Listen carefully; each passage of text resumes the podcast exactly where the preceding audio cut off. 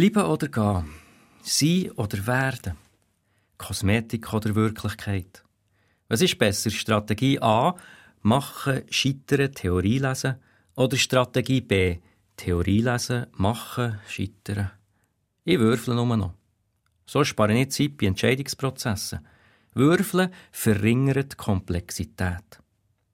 Angefangen hat es vor dem Kühlfach mit dem Fertigprodukt. Ja, was soll ich?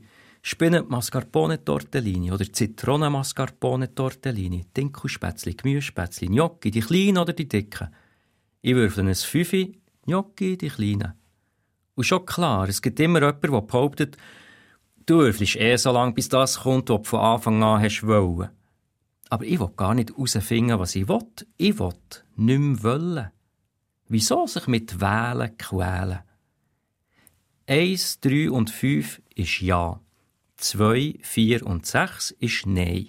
Hey, schaust mit mir am Samstag den Livestream aus dem Wankdorf? Ich würfle heimlich unter dem Tisch. Vielleicht bin ich der einzige Mensch, der unter dem Tisch einen Würfel auf dem Oberschenkel kann würfeln kann, ohne dass er runterfällt. Wie Blindenschrift lese ich mit dem Zeigefinger das Resultat. 4.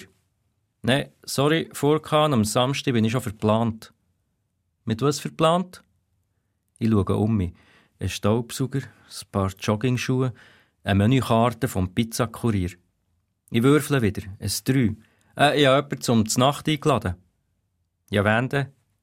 Ich schaue aus dem Fenster auf dem Parkplatz. Eine Frau, ein Mann, ein Kind, ein Hund und würfle ein Eis. Ich habe eine Frau zum Nacht eingeladen.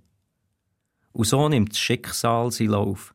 Ich muss bis am Samstag eine Frau finden, die ich muss einladen zu 1. Spinnetortellini, 2. Fondue Chinoise, 3. Moussaka, 4. Caesar Salad, 5. Mailänderli backen oder 6.